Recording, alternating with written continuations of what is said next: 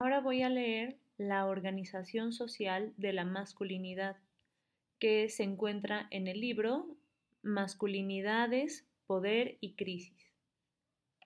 Es el segundo capítulo y es de R. W. Connell. Lo comienza en la página 31.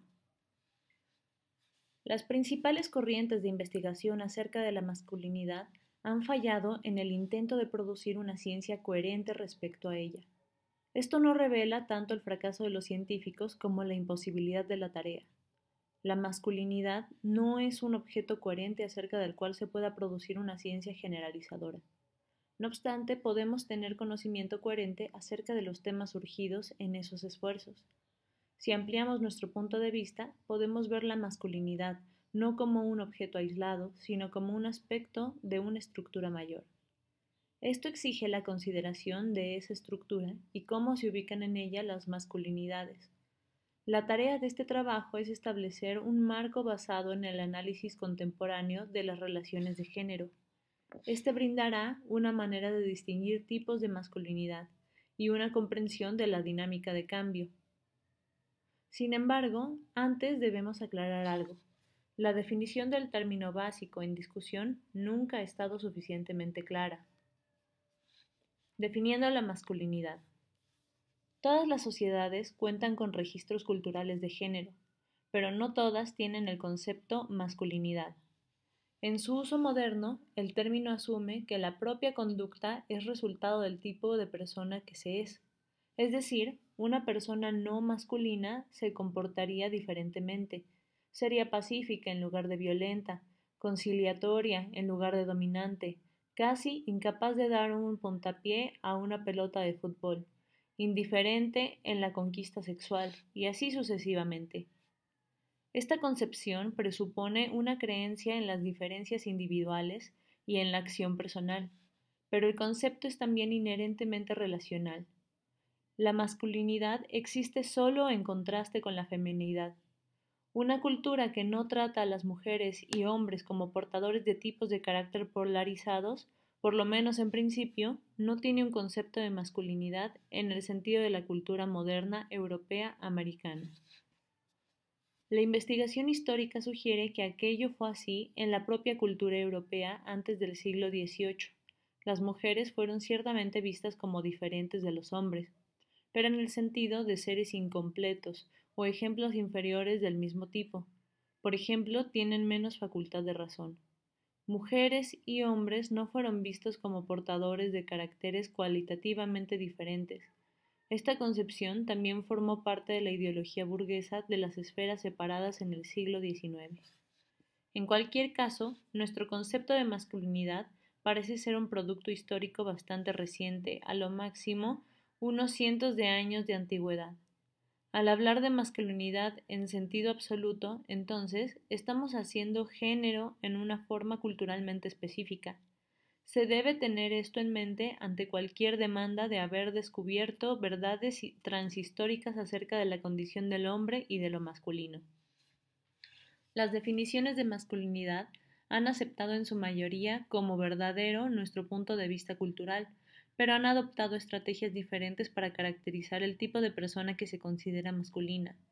Se han seguido cuatro enfoques principales que se distinguen fácilmente en cuanto a su lógica, aunque a, menudo se combinan en la práctica. Las definiciones esencialistas usualmente recogen un rasgo que define el núcleo de lo masculino y le agregan a ello una serie de rasgos de las vidas de los hombres. Freud se sintió atraído por una definición esencialista cuando igualó la masculinidad con la actividad, en contraste a la pasividad femenina, aunque llegó a considerar dicha ecuación como demasiado simplificada. Pareciera que la más curiosa es la idea del sociólogo Lionel Tiger, de que la verdadera hombría, que subyace en el compromiso masculino y en la guerra, aflora ante fenómenos duros y difíciles. Muchos fans del rock metálico pesado estarían de acuerdo con esto. La debilidad del enfoque esencialista es obvia. La elección de la esencia es bastante arbitraria. Nada obliga a diferentes esencialistas a estar de acuerdo, y de hecho, a menudo no lo están. Las demandas acerca de una base universal de la masculinidad nos dicen más acerca del etos de quien efectúa la tal demanda que acerca de cualquiera otra cosa. La ciencia social positivista, cuyo etos da énfasis al hallazgo de los hechos, entrega una definición simple de la masculinidad, lo que los hombres realmente son. Esta definición es la base lógica de las escalas de masculinidad-feminidad MF en psicología, cuyos ítems se validan al mostrar que ellos diferencian estadísticamente entre grupos de hombres y mujeres. Es también la base de esas discusiones etnográficas sobre masculinidad que describen el patrón de vida de los hombres en una cultura dada y lo que resulte lo denominan modelo de masculinidad. Aquí surgen tres dificultades. Primero, tal como la epistemología moderna lo reconoce, no hay ninguna descripción sin un punto de vista. Las descripciones, aparentemente neutrales, en las cuales se apoyan las definiciones, están subterráneamente apoyadas en asunciones sobre el género. Resulta demasiado obvio que para comenzar a confeccionar una escala MF se debe tener alguna idea de lo que se cuenta o lista cuando se elaboran los, los ítems. Segundo, confeccionar una lista de lo que hacen hombres y mujeres requiere que esa gente ya esté ordenada en las categorías hombres y mujeres. Esto, como Suzanne Kessler y Wendy McKenna mostraron en su estudio etnometodológico clásico de investigación de género, es inevitablemente un proceso de atribución social en el que se usan las tipologías de género de sentido común. El procedimiento positivista descansa así en las propias tipificaciones que supuestamente están en investigación en la pesquisa de género. Tercero, definir la, masculinidad como lo que los hombres empíricamente son es tener en mente el uso por el cual llamamos a algunas mujeres masculinas y a algunos hombres femeninos, o algunas secciones o actitudes masculinas o femeninas, sin considerar a quienes las realizan. Este no es un uso trivial de los términos. Es crucial, por ejemplo, para el pensamiento psicoanalítico sobre las contradicciones dentro de la personalidad. Sin duda, este uso es fundamental para el análisis del género. Si hablamos solo de diferencias entre los hombres y las mujeres como grupo, no requeriríamos en absoluto los términos masculino y femenino, podríamos hablar solo de hombres y mujeres o varón y hembra. Los términos masculino y femenino apuntan más allá de las diferencias de sexo sobre cómo los hombres difieren entre ellos y las mujeres entre ellas en materia de género. Las definiciones normativas reconocen estas diferencias y ofrecen un modelo. La masculinidad es lo que los hombres debieran ser. Esta definición se encuentra a menudo en los estudios sobre medios de comunicación, en discusiones sobre personajes tales como John Wayne o de géneros cinematográficos como las películas policiales o thriller. La teoría de roles sexuales trata la masculinidad precisamente como una norma social para la conducta de los hombres. En la práctica, los textos sobre rol sexual masculino a menudo mezclan definiciones normativas con definiciones esencialistas, como ocurre en el registro de Robert Brannon sobre el cianotipo blueprint de masculinidad de nuestra cultura. No sissy stuff, nada con asuntos de mujeres. The Big Wheel, sea el timón principal. The Story Oak, sea fuerte como un roble. O Give, give hell, mándelos al infierno. Las definiciones normativas permiten que diferentes hombres se acerquen en diversos grados a las normas, pero esto pronto produce paradojas algunas de las cuales fueron reconocidas en los primeros escritos de la liberación de los hombres. Pocos hombres realmente se adecúan al cianotipo o despliegan el tipo de rudeza e independencia actuada por Wayne, Bogart o Eastwood. ¿Qué es normativo en relación a una norma que difícilmente alguien cumple? ¿Vamos a decir que la mayoría de los hombres es no masculino? ¿Cómo calificamos la rudeza necesaria para resistir la norma de rudeza? ¿O el heroísmo necesario para expresarse como gay? Una dificultad más sutil radica en el hecho que una definición puramente normativa no entrega un asidero sobre la masculinidad al nivel de la personalidad. Joseph Pleck señaló correctamente la asunción insostenible de una correspondencia entre rol e identidad. Pienso que esta es la razón por la que muchos teóricos de los roles sexuales a menudo derivan hacia el esencialismo. Los enfoques semióticos abandonan el nivel de la personalidad y definen la masculinidad mediante un sistema de diferencia simbólica en que se contrastan los lugares masculino y femenino. Masculinidad es, en efecto, definida como no feminidad. Este enfoque sigue la fórmula de la lingüística estructural, donde los elementos del discurso son definidos por sus diferencias entre sí, se ha usado este enfoque extensamente en los análisis culturales feminista y postestructuralista de género, y en el psicoanálisis y los estudios del simbolismo lacanianos. Ello resulta más productivo que un contraste abstracto de masculinidad y feminidad, del tipo encontrado en las escalas MF. En la oposición semiótica de masculinidad y feminidad, la masculinidad es el término inadvertido, el lugar de autoridad simbólica. El falo es la propiedad significativa y la feminidad es simbólicamente definida por la carencia. Esta definición de masculinidad ha sido muy efectiva en el análisis cultural. Escapa de la arbitrariedad del esencialismo y de las paradojas de las definiciones positivistas y normativas. Sin embargo, está limitada en su visión, a menos que se asuma, como lo hacen los teóricos posmodernistas, que ese discurso es todo lo que podemos decir al respecto en el análisis social, para abarcar la amplia gama de tópicos acerca de la masculinidad. Requerimos también de otras formas de expresar las relaciones, lugares con correspondencia de género en la producción y el consumo, lugares en instituciones y en ambientes naturales, lugares en las luchas sociales y militares. Lo que se puede generalizar es el principio de conexión la idea que un símbolo puede ser entendido solo dentro de un sistema conectado de símbolos se aplica igualmente bien en otras esferas. Ninguna masculinidad surge, excepto en un sistema de relaciones de género. En lugar de intentar definir la masculinidad como un objeto, un carácter de tipo natural, una conducta promedio, una norma, necesitamos centrarnos en los procesos y relaciones por medio de los cuales los hombres y mujeres llevan vidas imbuidas en el género. La masculinidad, si se puede definir brevemente, es al mismo tiempo la posición en las relaciones de género, las prácticas por las cuales los hombres y mujeres se comprometen con esa posición de género y los efectos de estas prácticas en la experiencia corporal, en la personalidad y en la cultura. El género como una estructura de práctica social. El género es una forma de ordenamiento de la práctica social. En los procesos de género, la vida cotidiana está organizada en torno al escenario reproductivo, definido por las estructuras corporales y por los procesos de reproducción humana. Este escenario incluye al despertar sexual y la relación sexual, el parto y el cuidado del niño, las diferencias y similitudes sexuales corporales, yo denomino a esto un escenario reproductivo y no una base biológica, para enfatizar que nos estamos refiriendo a un proceso histórico que involucra el cuerpo y no a un conjunto fijo de determinantes biológicas.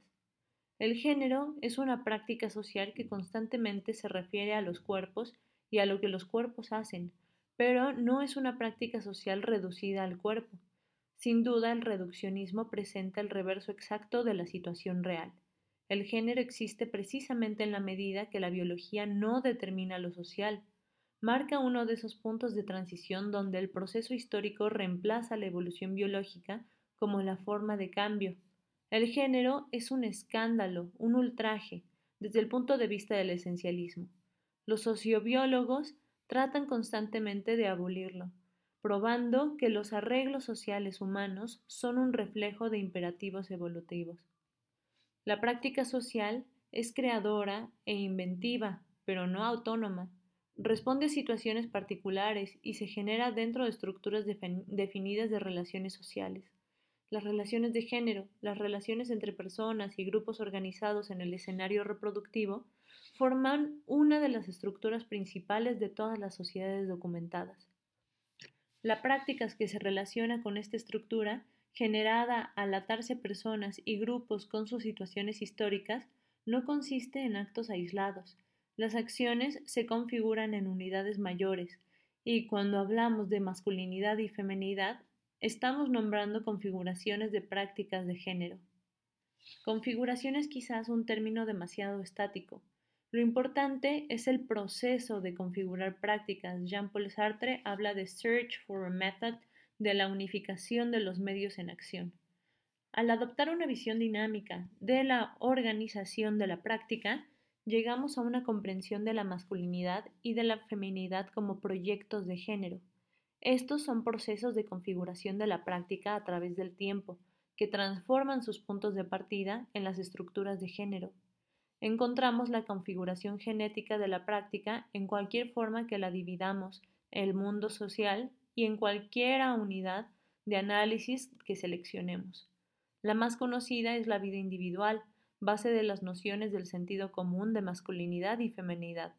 La configuración de la práctica aquí es aquí lo que los psicólogos han llamado tradicionalmente personalidad o carácter. Tal enfoque es responsable de exagerar la coherencia de la práctica que se puede alcanzar en cualquier lugar. No es sorprendente, por lo tanto, que el psicoanálisis, que originalmente enfatizaba la contradicción, derivara hacia el concepto de identidad. Los críticos postestructuralistas de la psicología, tales como Wendy Holloway, han puesto énfasis en el hecho de las identidades de género se fracturan y cambian porque múltiples discursos intersectan cualquier vida individual. Holloway 1984. Este argumento destaca otro plano, el discurso, la ideología o la cultura. En este caso, el género se organiza en prácticas simbólicas que pueden permanecer por más tiempo que la vida individual, la construcción de masculinidades heroicas en la épica, la construcción de disforias de género o las perversiones en la teoría, en la teoría médica. Por otra parte, la ciencia social ha llegado a reconocer un tercer plano de configuración de género en instituciones tales como el Estado, el lugar de trabajo y la escuela.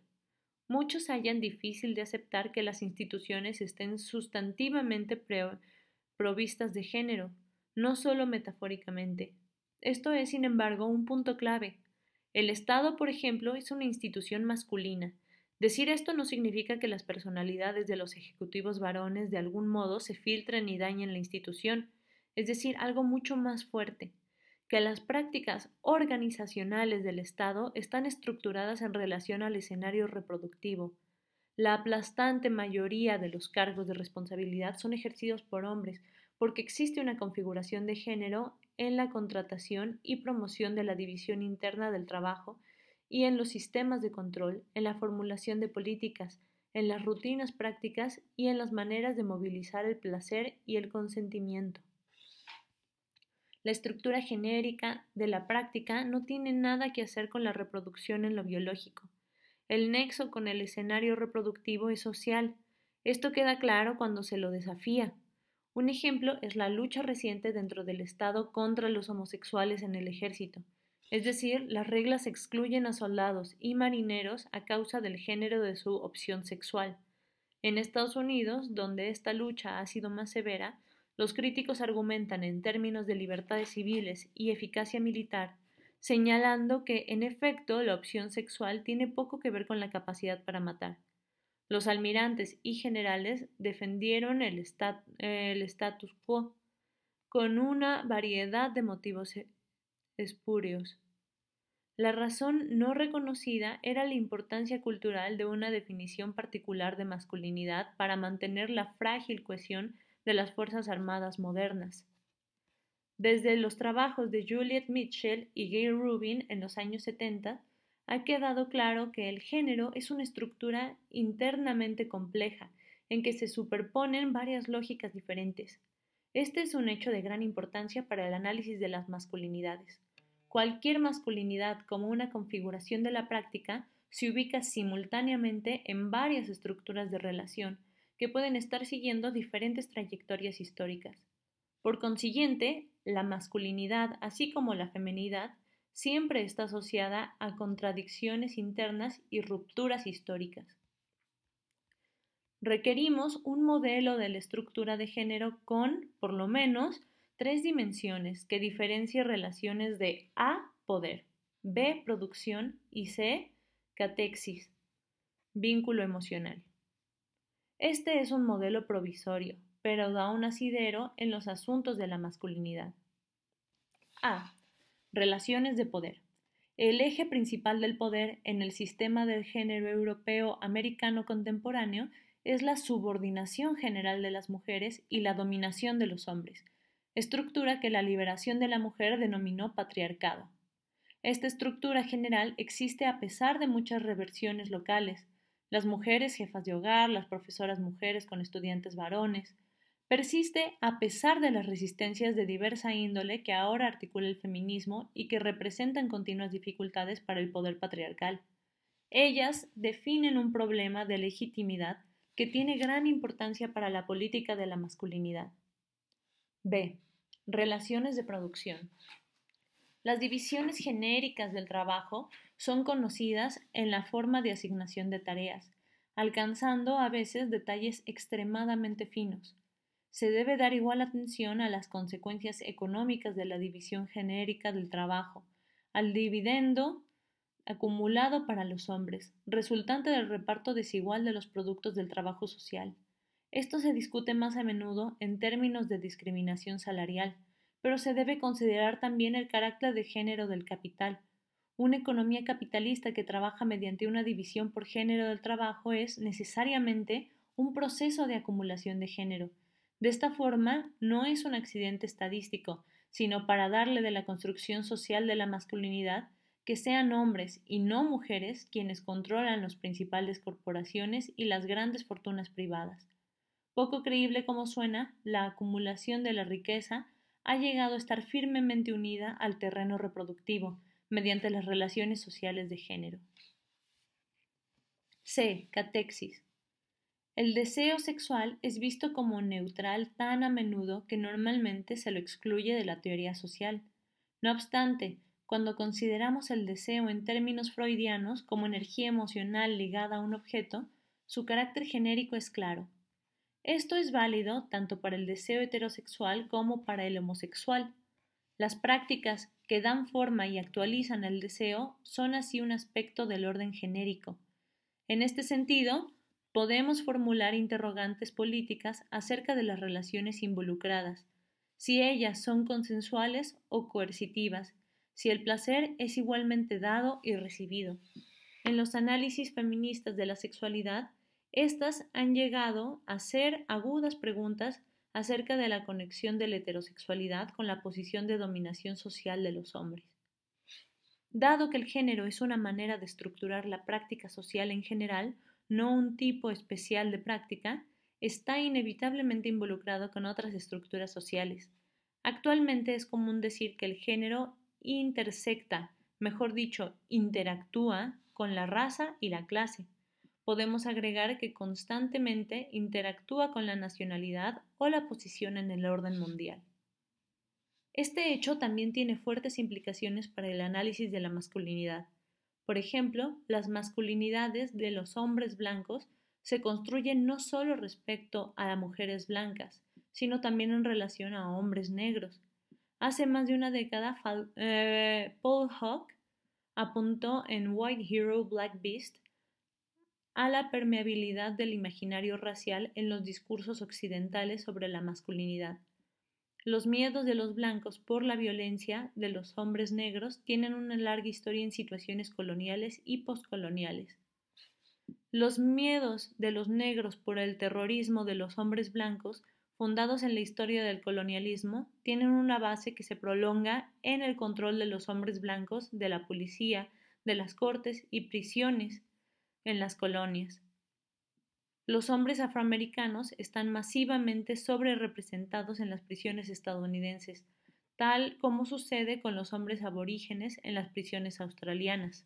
En forma similar, es imposible comprender el funcionamiento de las masculinidades de la clase trabajadora sin prestar importancia tanto a su clase como a sus políticas de género. Ello está claramente expuesto en obras históricas, como Limited Livelihood de Sonia Rose, sobre la Inglaterra industrial del siglo XIX.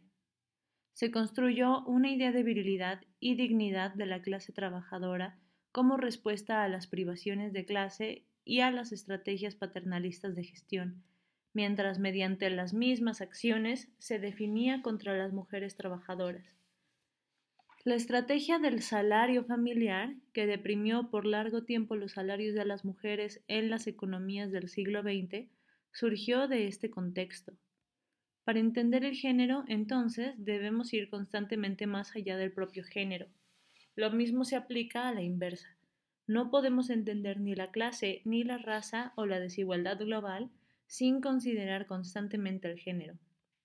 Las relaciones de género son un componente principal de la estructura social considerada como un todo, y las políticas de género se ubican entre las determinantes principales de nuestro destino colectivo.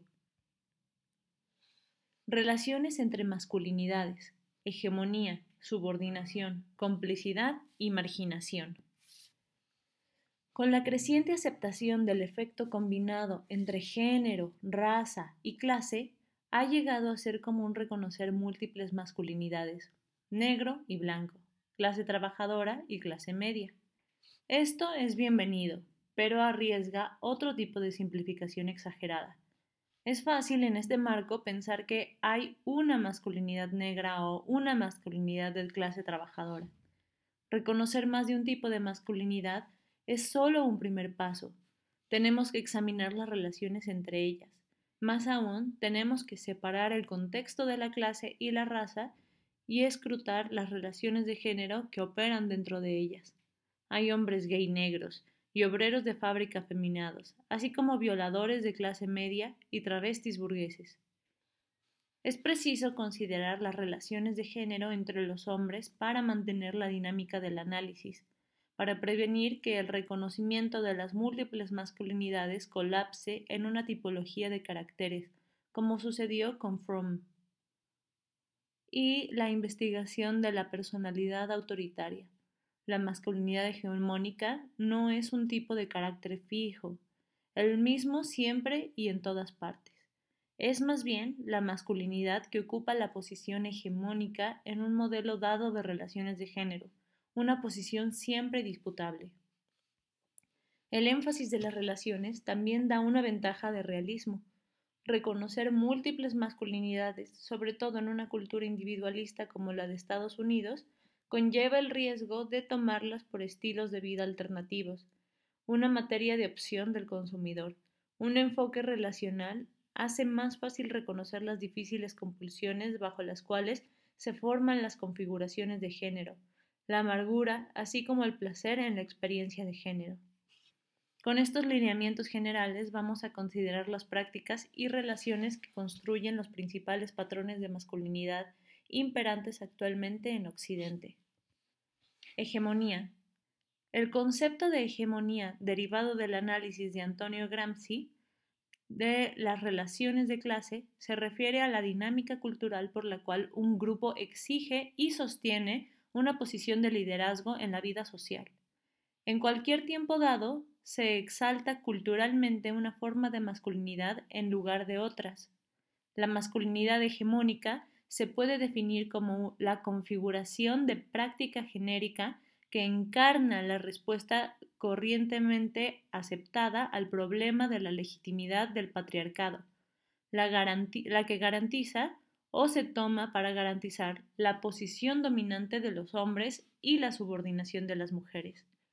Esto no significa que los portadores más visibles de la, de la masculinidad hegemónica sean siempre las personas más poderosas.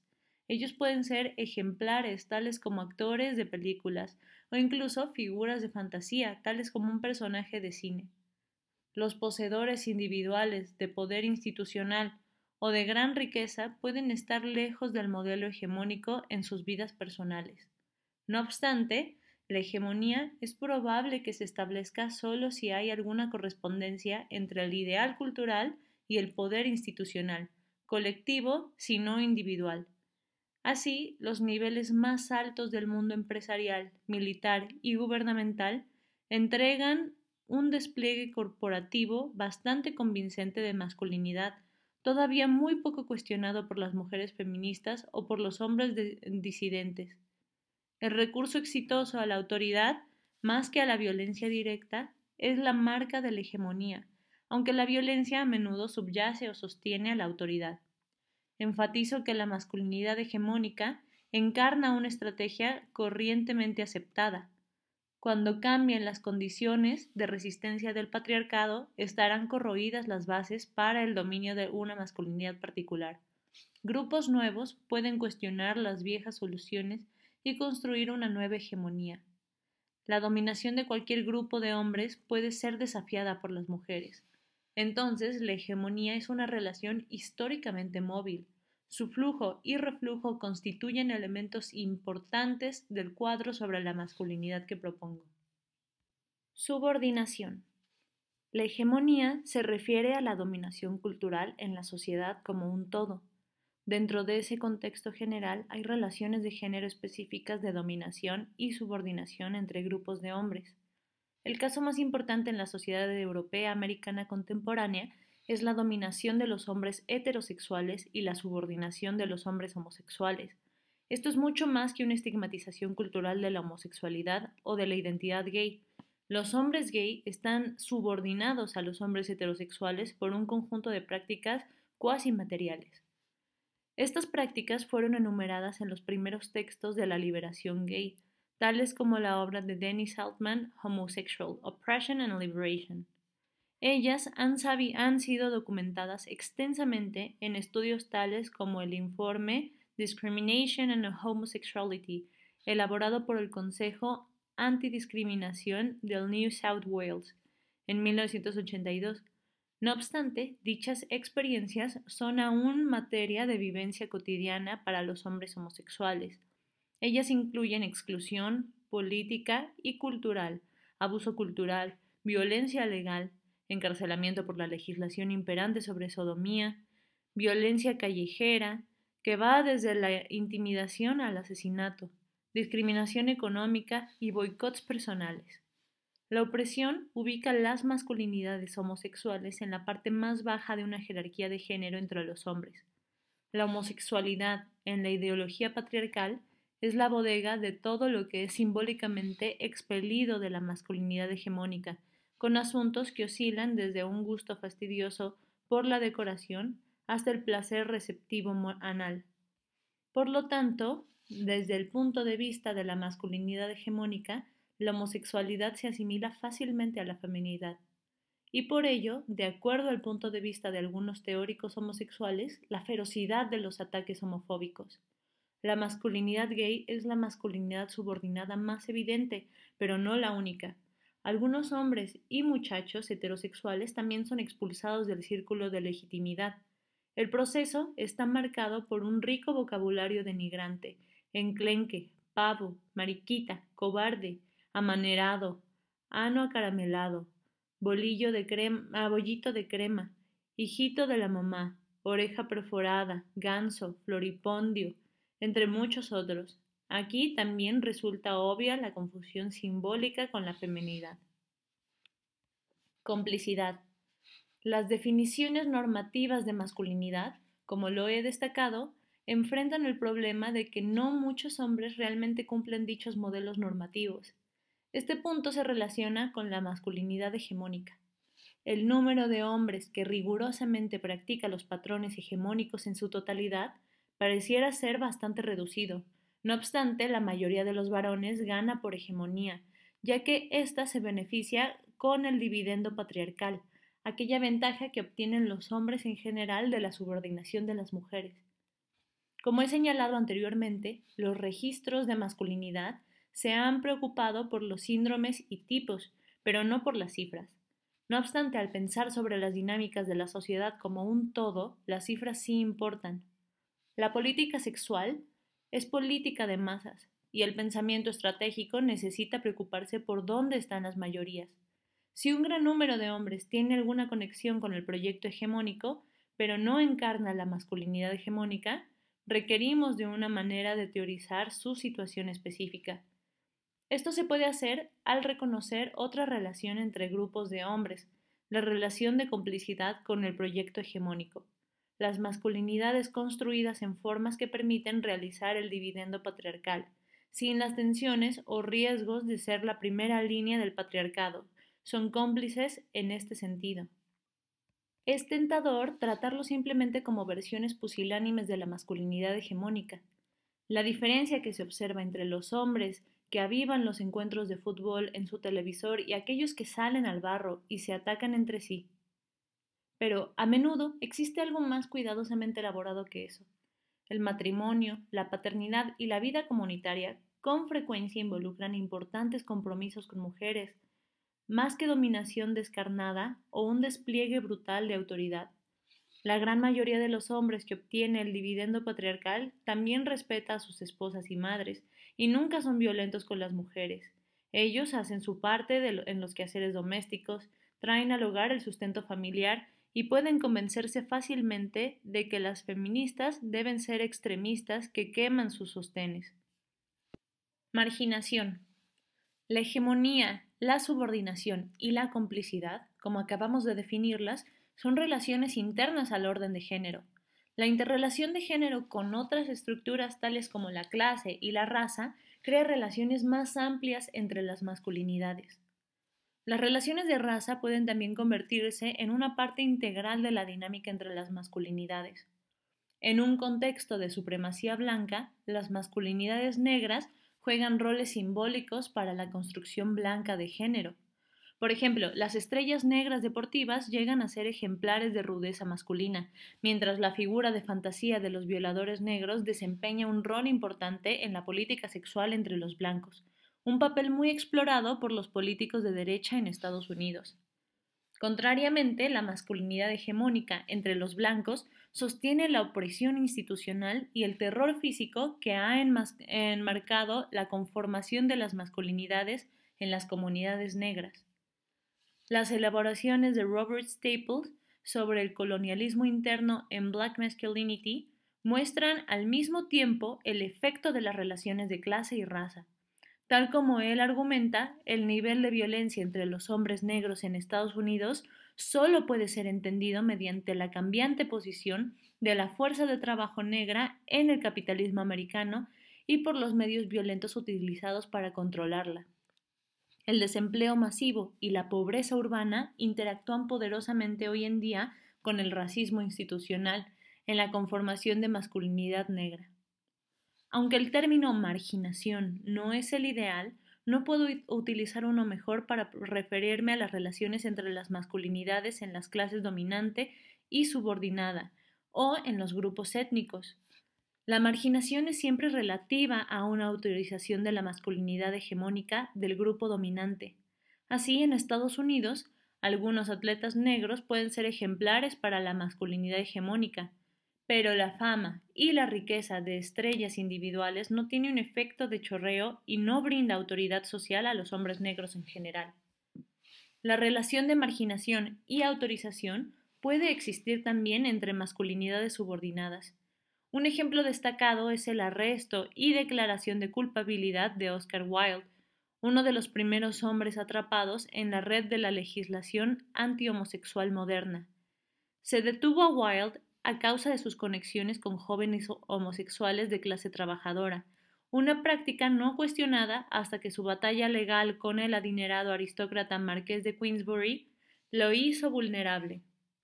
Estos dos tipos de relación, hegemonía, dominación, subordinación y complicidad por un lado y marginación, autorización por el otro lado, entregan un marco en el cual podemos analizar masculinidades específicas, yo pongo énfasis en que términos tales como la masculinidad hegemónica y las masculinidades marginadas denominan no tipos de carácter fijos, sino configuraciones de prácticas generadas en situaciones particulares, en una estructura cambiante de relaciones. Cualquier teoría de la masculinidad que tenga valor debe dar cuenta de este proceso de cambio. Dinámicas históricas, violencia y tendencias de la crisis. Reconocer al género como un patrón social nos exige verlo como un producto de la historia y también como un productor de la historia.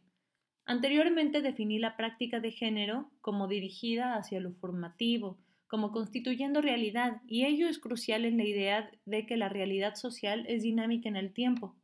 Habitualmente pensamos en lo social como menos real que lo biológico, lo que cambia como menos real que lo que permanece. Pero hay una realidad colosal para la historia. Es precisamente la modalidad de la vida humana lo que nos define como humanos. Ninguna otra especie produce y vive en la historia, reemplazando la evolución orgánica con determinantes del cambio radicalmente nuevas. Reconocer la masculinidad y la feminidad como históricas no es sugerir que ellas sean débiles o triviales, es colocarlas firmemente en el mundo de la acción social y ello sugiere una serie de preguntas sobre la historicidad. Las estructuras de relaciones de género se forman y transforman en el tiempo.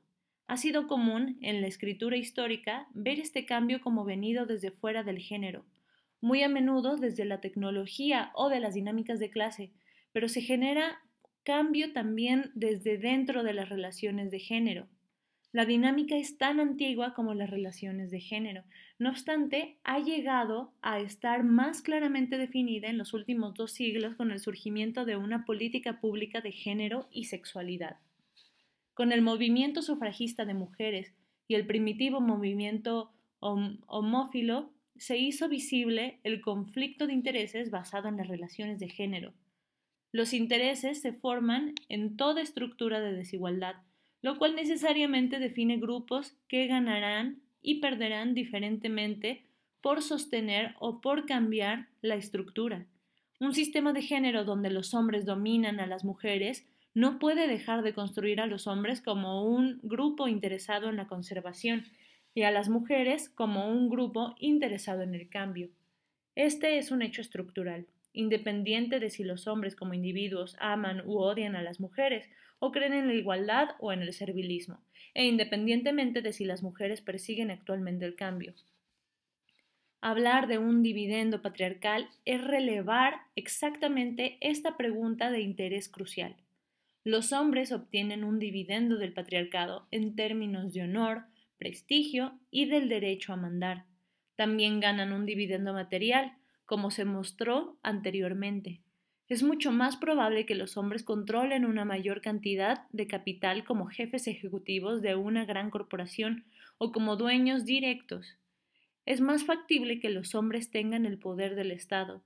Así, por ejemplo, los hombres tienen diez veces más probabilidad que las mujeres de tener cargos como miembros del Parlamento, promedio considerado todos los países del mundo. Dado estos hechos, la guerra de los sexos no es una broma. Las luchas sociales son resultado de grandes inequidades. De esta forma, las políticas de masculinidad no se pueden preocupar solo de interrogantes sobre la vida personal y la identidad, deben preocuparse también de asuntos de justicia social. Una estructura de desigualdad a esta escala, que involucra un despojo masivo de recursos sociales, es difícil imaginarla sin violencia. El género dominante es, abrumadoramente, el que sostiene y usa los medios de violencia. Los hombres están armados muchísimo más a menudo que las mujeres. Incluso bajo muchos regímenes de género se ha prohibido a las mujeres portar o usar armas, una regla que se aplica igual, sorprendentemente, aún dentro de los ejércitos. Definiciones patriarcales de feminidad, dependencia, temor, sumadas a un desarme cultural que puede ser realmente tan efectivo como el tipo físico, Frecuentemente, en casos de violencia doméstica, se revela que las mujeres golpeadas son físicamente capaces de cuidarse a sí mismas, pero que han aceptado las definiciones que los abusadores entregan sobre ellas como seres incompetentes y desvalidos. Dos patrones de violencia se derivan de esta situación. Primero, muchos miembros del grupo privilegiado usan la violencia para sostener su dominación. La intimidación a las mujeres se produce desde el silbido de admiración en la calle, el acoso en la oficina, a la violación y el ataque doméstico, llegando hasta el asesinato por el dueño patriarcal de la mujer, como en algunos casos de maridos separados. Los ataques físicos se acompañan normalmente de abuso verbal, La mayoría de los hombres no ataca o acosa a las mujeres, pero los que lo hacen difícilmente piensan que ellos son desquiciados. Muy por el contrario, en general, sienten que están completamente justificados, que están ejerciendo un derecho, se sienten autorizados por una ideología de supremacía. Segundo, la violencia llega a ser importante en la política de género entre los hombres.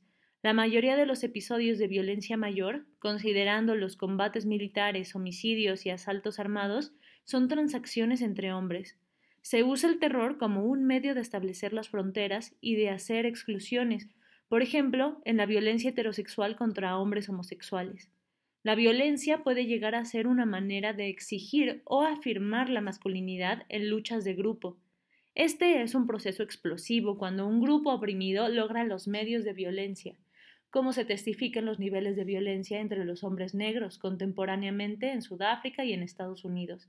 La violencia de las bandas juveniles en ciertos sectores de las ciudades es un ejemplo notable de la afirmación de masculinidades marginadas contra otros hombres, que continúan con la afirmación de la masculinidad en la violencia sexual contra las mujeres. La violencia forma parte de un sistema de dominación, pero es al mismo tiempo una medida de su imperfección. Una jerarquía completamente legítima tendría menos necesidad de intimidar, la escala de violencia contemporánea apunta a las tendencias de crisis, utilizando un término de Jürgen Habermas en el orden de género moderno. El concepto de tendencias de crisis requiere ser distinguido del sentido coloquial en que las personas hablan de una crisis de la masculinidad. Por el hecho de ser un término teórico, crisis presupone un sistema coherente de algún tipo, el cual se destruye o se restaura como resultado de la crisis.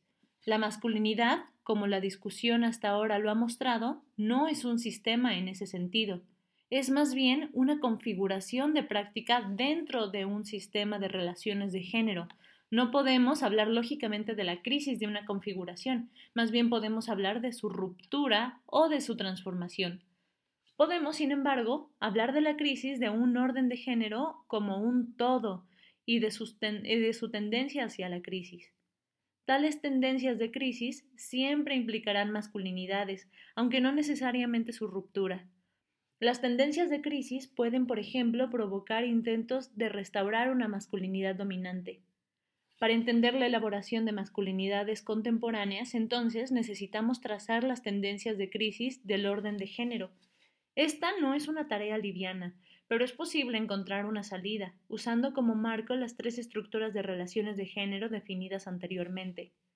Las relaciones de poder muestran las evidencias más visibles de las tendencias de crisis, un histórico colapso de la legitimidad del poder patriarcal y un movimiento global por la emancipación de las mujeres.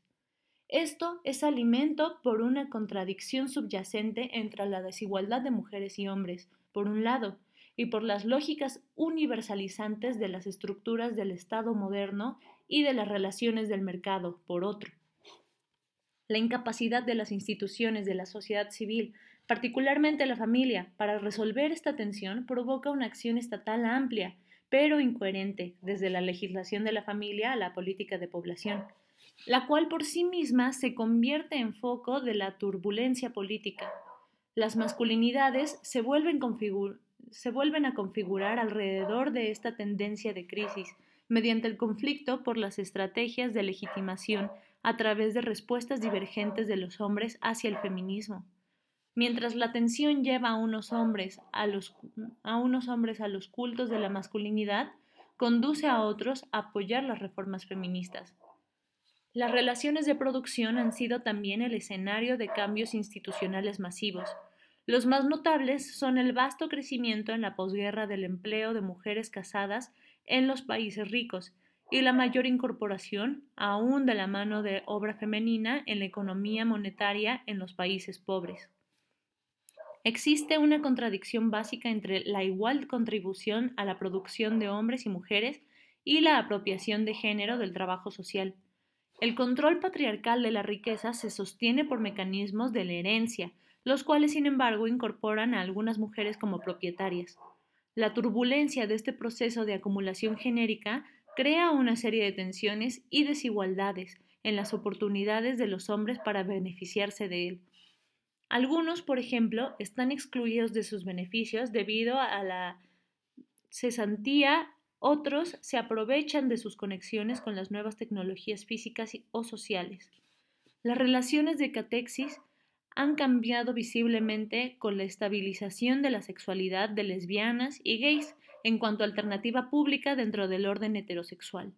Este cambio fue apoyado por la amplia demanda de las mujeres por el placer sexual y por el control sobre sus cuerpos, lo que ha afectado tanto la práctica heterosexual como la homosexual. El orden patriarcal prohíbe ciertas formas de emoción, afecto y placer que la propia sociedad patriarcal produce. Surgen tensiones en torno a la desigualdad sexual y los derechos de los hombres en el matrimonio, en torno a la prohibición del afecto homosexual, dado que el patriarcado constantemente produce instituciones homosociales, y en torno a la amenaza al orden social simbolizado por las libertades sexuales. Este boceto eh, de tendencias de crisis es un apretado resumen sobre un asunto amplio, pero quizás basta para mostrar los cambios en las masculinidades sobre su verdadera perspectiva. El telón de fondo es mucho más vasto que las imágenes de un rol sexual masculino moderno o de lo que implica la renovación de lo masculino profundo. Involucra la economía, el Estado y relaciones globales, así como los hogares y las relaciones personales. Las profundas transformaciones ocurridas en las relaciones de género en el mundo producen a su vez cambios ferozmente complejos en las condiciones de la práctica a la que deben adherir tanto hombres como mujeres. Nadie es un espectador inocente en este escenario de cambio. Estamos todos comprometidos con construir un mundo de relaciones de género. ¿Cómo se hace? ¿Qué estrategias adoptan grupos diferentes? ¿Y con qué efectos son asuntos políticos? Los hombres, tanto como las mujeres, están encadenados a los modelos de género que han heredado. Además, los hombres pueden realizar opciones políticas para un mundo nuevo de relaciones de género. No obstante, estas opciones se realizan siempre en circunstancias sociales concretas, lo cual limita lo que se puede intentar, y los resultados no son fácilmente controlables. Entender un proceso histórico de esta profundidad y complejidad no es tarea para una teorización a priori, requiere un estudio concreto, más exactamente una gama de estudios que puedan iluminar la dinámica más amplia.